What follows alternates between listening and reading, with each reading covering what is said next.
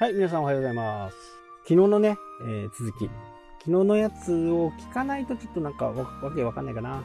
もしお時間があれば、ぜひ前回、昨日の収録聞いていただければなと思います。で、えー平均ね、6件、最大で6件。なので、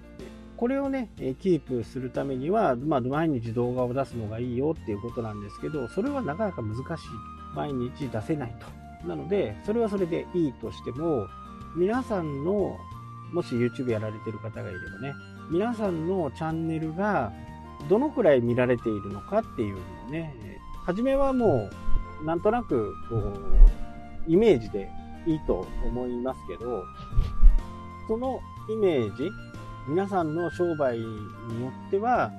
朝の人がいい時はあるのかな。まあ、実は、やっぱり夜なんですよ。夜。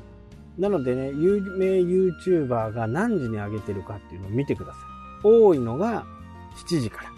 で、ビジネス系になるとね、9時ぐらいなのかなっていうね、イメージはありますけど、僕の動画の場合、えーピークは多分11時ぐらいがピーク。今、あえて9時にはしてるんですけどね、もうちょっと遅い。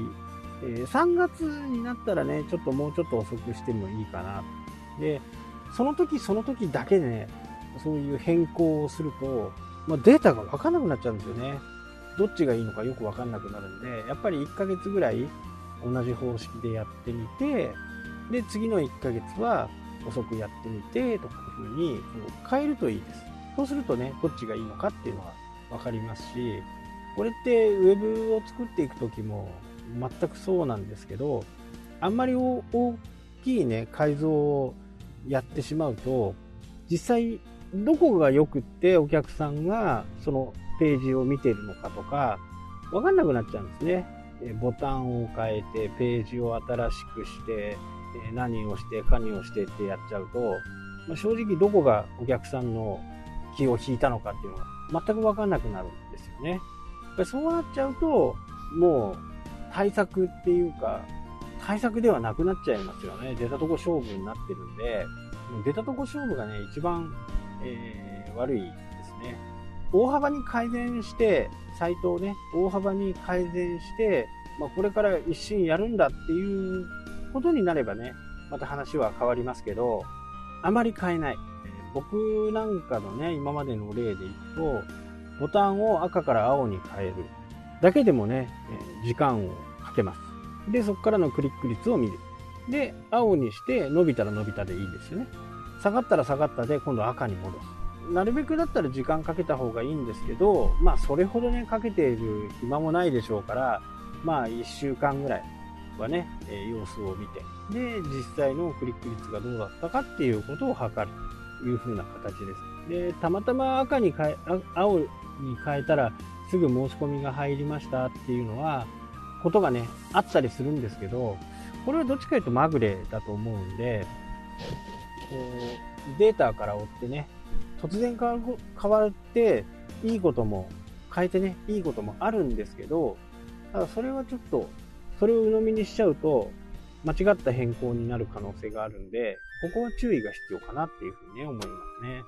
まあ、本当にね、ウェブはね、コツコツコツコツ、なんか、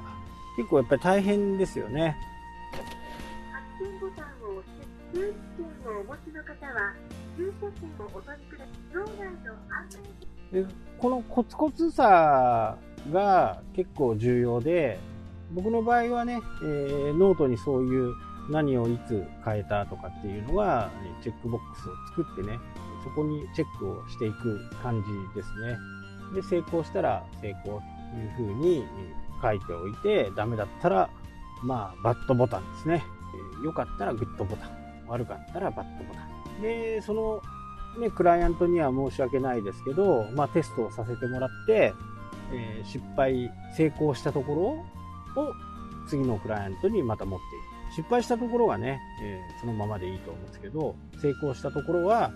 なるべく次のお客さんのところにもね、同じように書いてあげるという風にしてね、えー本当に時間もかかるんですけど、まあ、これがなかなか理解されないっていうのがね、えー辛いところであります。で、僕の場合は、あのー変なね、詐欺商法みたいな、詐欺じゃないんですけどね、ホームページをこうリースで組ませて、100万ぐらいのリースにして、そこで真綿で締めるようにね、お金を取っていくっていうようなことはしませんけど、ドメインだけはね、こう、僕のとこでやるんだったらいいんですよ。僕のとこでやるんだったらいいんだけど、他のとこでやった時にね、ドメインの管理っていうのが、これを必ずね、自分のところでこう登録できる人はね、登録してほしいんですよ。で、このドメインが誰のものなのかっていうところが結構重要で、大抵ホームページの会社に頼んだりすると、その会社がそのドメイン取っちゃうんですよね。で、そうなるとどういうことになるかっていうと、次に使おうと思っても、その前のその会社